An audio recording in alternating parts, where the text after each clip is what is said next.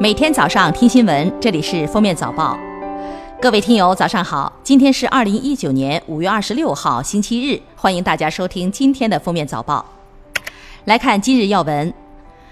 二十四号，财政部发布车辆购置税有关具体政策的公告。公告指出，纳税人购买自行应税车辆，实际支付的销售者的全部价款，依据纳税人购买应税车辆时相关凭证载明的价格确定，不包括增值税税款。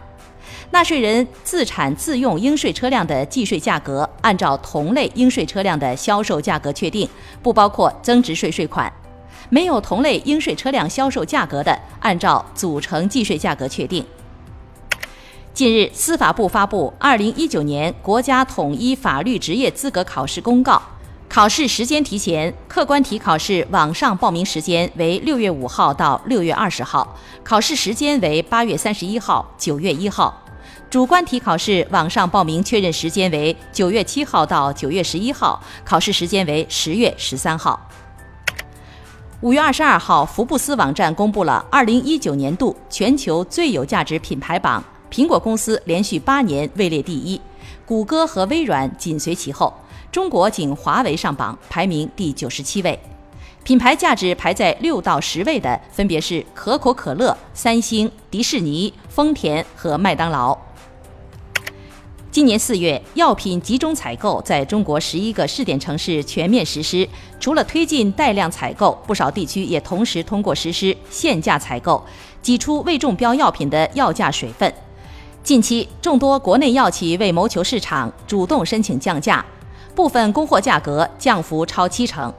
专家分析，中国医药行业的商业化将回归到像发达国家那样的高门槛状态，人人可以卖药的时代过去了。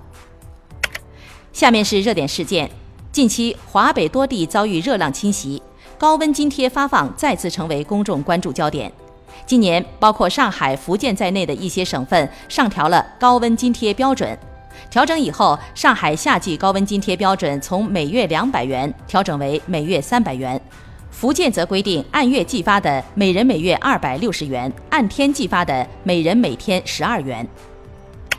由哈尔滨兽医研究所自主研发的非洲猪瘟疫苗取得了阶段性成果，实验室研究结果表明。其中两个候选疫苗株具有良好的生物安全性和免疫保护效果。目前已建立两种候选疫苗的生产种子库，下一步将加快推进中试和临床试验，尽快完成免疫机制、诊断检测、消毒灭虫技术等方面的研究工作。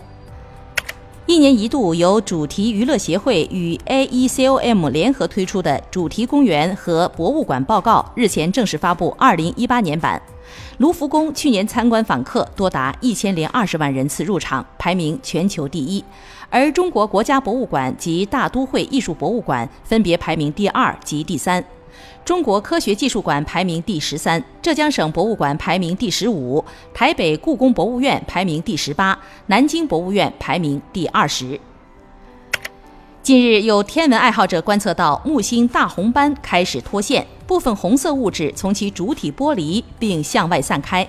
天文迷们开始慌了。这是大红斑解体的前奏。作为一个存在历史或逾三百五十年的反气旋风暴，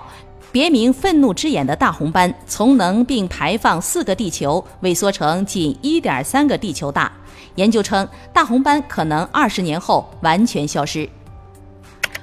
五月二十二号，浙江温州，刘文忠在行车途中发现一辆无人驾驶的工程车失控奔驰，他一路狂奔追上工程车，拉开车门一跃进入车内，拉住手刹将车停下。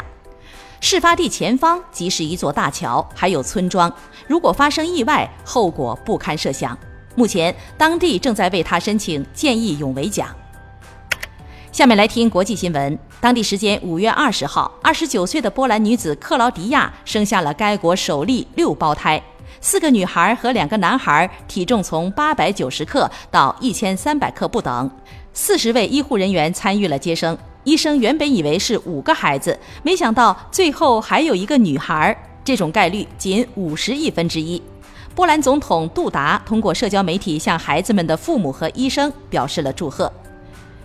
近日，一只雄性海豚的尸体被冲上美国佛罗里达州迈尔兹堡海滩。工作人员在海豚的胃里发现了一根二十四英寸的塑料软管，这是该海滩一个月内发现的第二只死亡海豚。今年四月，另一只死亡小海豚胃里也发现了大量的塑料。英国环保部确认，明年四月起，英格兰将全面禁止销售和使用塑料饮料搅拌棒，限制使用塑料吸管、塑料棉签儿，除医用和科学使用目的外。餐饮店和商铺不得主动提供塑料吸管。该措施获得百分之八十以上的民众支持。科学公共图书馆期刊五月二十二号发表研究称，将恒温系统温度调至比当前标准稍高，可以提高男女混合办公室的生产效率。研究调查了五百名男女工作者在不同温度下的状况，女性在温度较高时大脑运转更佳，男性在室温较低时表现更好。感谢收听今天的封面早报，明天再见。本节目由喜马拉雅和封面新闻联合播出。